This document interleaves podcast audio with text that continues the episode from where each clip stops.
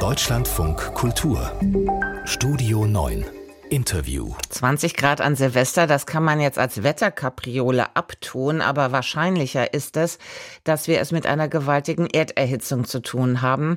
Greta Thunberg engagiert sich schon lange dagegen und heute wird die Klimaaktivistin 20 Jahre alt. Über ihr Bild als Heldin der Klimabewegung spreche ich mit der Bild- und Medienwissenschaftlerin Donna Safarian. Donna Saf Safarian ist äh, wissenschaftliche Mitarbeiterin am Sonderforschungsbereich Helden Heroisierungen, Heroismen der Universität Freiburg. Guten Morgen. Guten Morgen. Warum ist ausgerechnet Greta Thunberg zu dieser Heldin der Klimabewegung geworden? Liegt das an ihrer Persönlichkeit, an den Umständen, an einem Zufall oder eine Mischung aus allem? Ich würde sagen, dass äh, da spielen verschiedene Faktoren mit rein.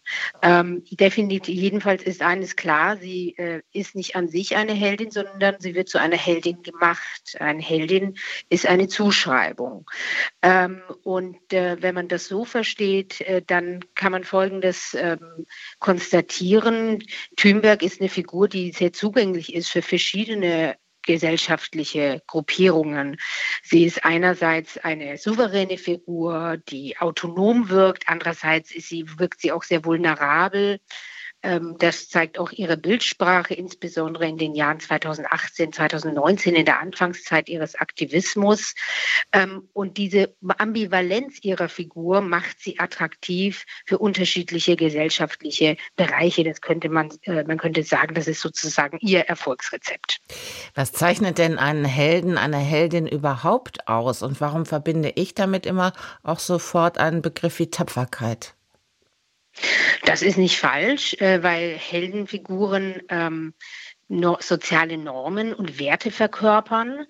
Ähm, Heldinnen werden aber auch andere Eigenschaften zugeschrieben. Also eine Heldin oder ein Held wird als außerordentlich wirksam wahrgenommen, als handlungsfähig, als exzeptionell, aber auch als eine Figur, die Grenzen überschreiten kann, also transgressiv ist und für andere eine Vorbildfunktion hat. Das sind nur einige äh, Eigenschaften von Heldenfiguren.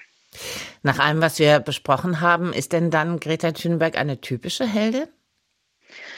Das würde ich nicht sagen, ähm, denn äh, einerseits äh, ist, äh, tritt, zeigt Greta Thunberg Eigenschaften oder es werden ihr Eigenschaften zugeschrieben, die durchaus klassisch heroisch sind. Also sie wird zum Beispiel als exzeptionelle Figur wahrgenommen.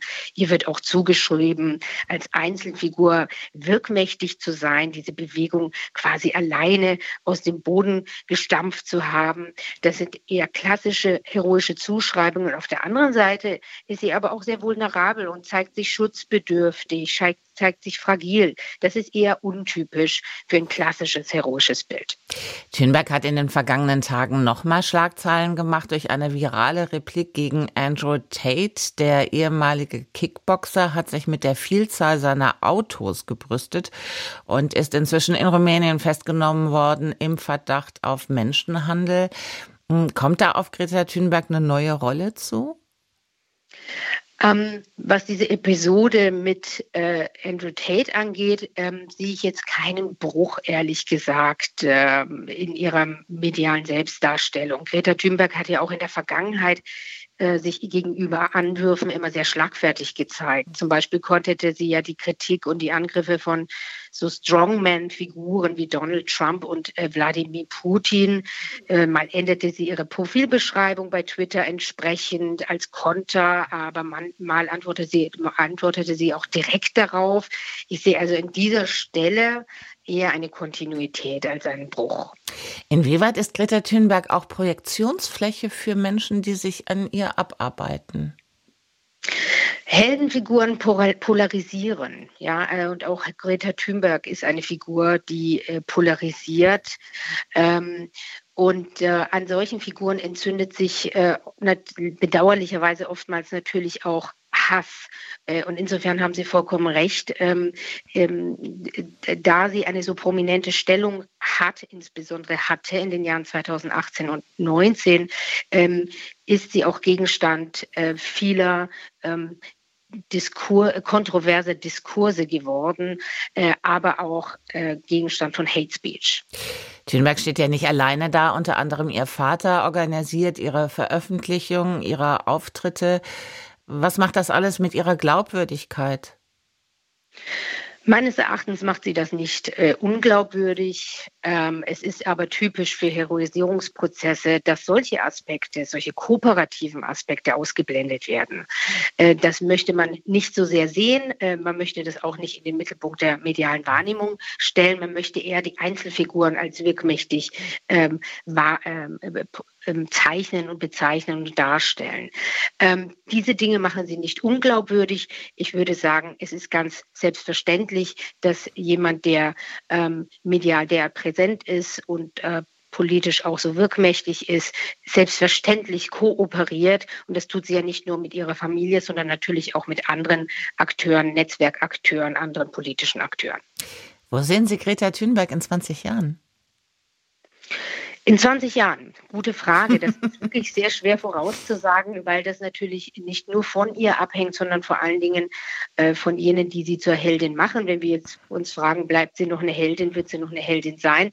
Ähm, sicher ist jedoch jetzt schon, dass ein Wechsel in ihrer Kommunikation und damit auch in der medialen Wahrnehmung von ihr stattfindet, nachdem sie nun schon seit längerem volljährig ist und auch die Schule verlassen wird.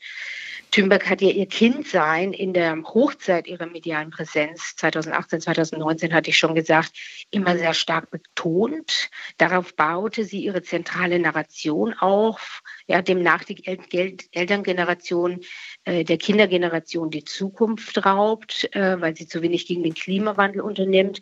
Und auch die Protestform des Schulstreiks basiert ja, wie der Begriff schon sagt, ähm, darauf, dass sie eine Schülerin ist. All das wird sich jetzt nun ändern. Und äh, eine Änderung in ihrer medialen Erscheinungsweise können wir ja jetzt schon wahrnehmen und das wird sie verstärken. Aber wo sie in 20 Jahren genau sein wird, das wage ich nicht vorauszusagen. Irna Safayan forscht in Freiburg über Helden, Heroisierungen und Heroismen. Und wir haben gesprochen über Greta Thunberg als Heldin der Klimabewegung, denn Greta Thunberg wird heute 20. Ich sage herzlichen Dank fürs Gespräch in Deutschlandfunk Kultur. Ich danke Ihnen.